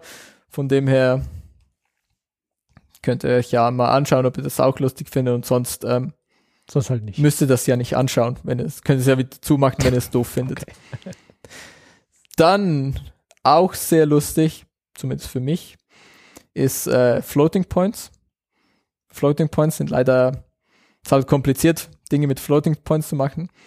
Und es gab dieses äh, Robo-Race von driverless autonomous ähm, Fahrzeugen. Und die haben da halt irgendwie, ich glaube, das einer der ersten Live-Broadcast-Events. Und äh, man sieht da halt so ein Auto, was vom Start, dann kommt halt der Start und dann macht es halt so eine Kurve und fährt in die Wand, bevor es überhaupt über die Startlinie fährt. Und es gibt auf, auf Reddit gibt's halt irgendwie so, ein, äh, so eine Erklärung, warum das passiert ist. Und es ist irgendwie wohl so, dass äh, in der Initialisierungsrunde, ähm, wo halt ein, ein Mensch noch, noch diese, diese Runde fährt, ähm, dass irgendwie für das äh, Steering-Signal, für das Steuersignal, ähm, anstelle halt eines, eines Floats kam da not a number zurück. Und ähm, das hat dann halt dazu geführt, dass es maximal nach äh, links, rechts, ich glaube rechts. Ich glaube, es fährt maximal nach rechts und fährt dann halt voll in die Wand. Und es ist einfach, es ist einfach auch ein bisschen gut, um das sich äh, anzuschauen. Okay. Mhm, Vielleicht ist es auch nicht gut, aber ja, ich finde es lustig. Bisschen scary. Sag's mal so. Ist auch ein bisschen scary, aber ähm, auf der anderen Seite können wir uns sicher sein, dass diese, dass es diese AI-Roboter, die unsere Welt übernehmen, ähm, es geht vielleicht noch ein bisschen. Meinst wir werden es vielleicht nicht mehr erleben? Vielleicht. Ja, weil sie uns alle töten. Ingo. Sorry. Das doch. Ja, dann erleben wir es ja aber noch. Also nee. zumindest den Akt des Tötens. Geht, nee, geht so schnell. Es geht schnell. Ja, trotzdem genug. erleben wir es. Also vielleicht nehmen wir es nicht wahr, aber wir erleben es. Hm. Naja. Technicalities. Gut. Irgendwie. Roborace. Ja, nee. Roborace im Weltall. Roborace. Ah. In Space. Genau. In Space. Ja, wir haben ja jetzt Wasser auf dem Mond entdeckt. Jetzt können wir bald anfangen, da oben eine Basis zu bauen. Echt? Was haben wir entdeckt? Die wollen das doch auch. In, diesen, in diesem Jahrzehnt soll es doch äh, eine Siedlung auf dem Mond geben. Ja, es wird mal Zeit. Und dann auf dem Mars demnächst auch. Sollten wir langsam mal hinkriegen. Ja, dann brauchen wir nur noch die Antriebstechnologie, damit wir nicht so ewig zum Mars ja, brauchen. Ja, mein Gott, die vier, fünf Monate oder sechs Monate, sechs Monate? Na, irgend sowas, je nachdem, wie sie zueinander stehen. Ne? Ähm, das kriegt man ja noch hin. Ist bloß blöd, hin und zurück zu fliegen öfter. Ja, richtig. Aber so als One-Way-Ticket kann man das dann mal machen. Muss man sich genug Netflix-Filme einpacken? Das ist schon hart. Das ist dann ein richtig, das ist ein richtiger Abschied dann. ja, ja. Ich habe, äh, wann haben wir? Auf gestern, vorgestern. Irgendwann habe ich mal wieder auf Netflix äh, Filme durchgeklickt es, es fängt jetzt wieder an, diese Weihnachtsromanzen, Schnulzen Zeug. Es ist furchtbar. Es ist echt furchtbar, was es da alles für Schundsachen gibt. Ah, ah, echt. was warum man das alles dreht und warum man sich das angucken, anguckt, tut. Nein, lasst es, lasst es einfach. Also eine Menge Scheiß ist dabei. Aber Star Trek ist wieder dabei, auch super Sache. Endlich wieder Star Trek und ähm, Star Wars auch, ja, Disney Plus, müsst ihr alles kaufen. Vergesst HBO. Ist das nicht, ist das nicht das gleiche Star Trek und Star Wars? Ja, jetzt. Du willst gepuncht werden, oder? Nö. Das eine sind Märchen im Weltall und das andere ist Science Fiction. ah, ja, ja. Ja, ja. ja, ja. Hm. Nee, ich will eigentlich nur trollen. Genau. Troll dich. Ähm, Troll dich. Nee, mein Mandalorian hat wieder angefangen. Da muss man halt Disney Plus für haben. Star Trek läuft auch wieder. Ha, schöne neue Welt. Wunderbar. Wenn ihr nicht wisst, was ihr bei diesem Wetter draußen machen sollt. Es wird ja auch so früh dunkel immer. Also entweder Podcasts hören, ne, wie ihr das jetzt hoffentlich gerade tut. Und ansonsten. Hier hat heute wunderschön die Sonne geschienen. Ich, ich sehe so wenig. Aber man kann beim Spaziergehen auch Podcasts auf die, auf die Ohren machen. Mhm. Ja, das stimmt. Kann man machen. Nicht, da ich Zeit gehabt hätte, spazieren zu gehen, aber ich habe dran gedacht. ja, das, äh, aber wenn du Zeit hast, Der, autogenes Training zu machen oder so, dann hast du auch Zeit, spazieren zu gehen. Die drei Minuten muss man sich nehmen. Äh, ja, genau, die drei Minuten. Ja. Ich komme bis zur Straßenecke. Ah, ich habe es geschafft, zweimal zum Briefkasten heute zu laufen. Und ihr wisst, großes Grundstück, da braucht man schon ein paar Minuten hin. Also es ist. Du verschickst noch Papierbriefe. Ich kriege welche. Verschicken? Ekelhaft, Ingo. Ekelhaft, sage ich da nur. Verschicken nicht so. Nee. Aber selber äh, aus dem eigenen Briefkasten holen. Das reicht schon. Und dann nochmal zum Kompost laufen und das war meine Bewegung heute. Traurig, ich weiß, ich weiß. So ist es nun mal. Leute, lasst euch nicht fertig machen von uns hier. Ja, die Wahl macht uns schon genug fertig. Ähm, und dann würde ich sagen, Mauerklappe zu auf den Tod, oder? Ja. Mhm. Habt ihr noch was? Nö. Nee. Ja, reicht ja auch. Dann Wir sind hier am Ende. Wünsche ich euch, wie immer, eine frohe Zeit. Passt auf euch auf. Habt Spaß. Am Gerät. Und bis zum nächsten Mal. Ciao, ciao. Ciao. Tschüss.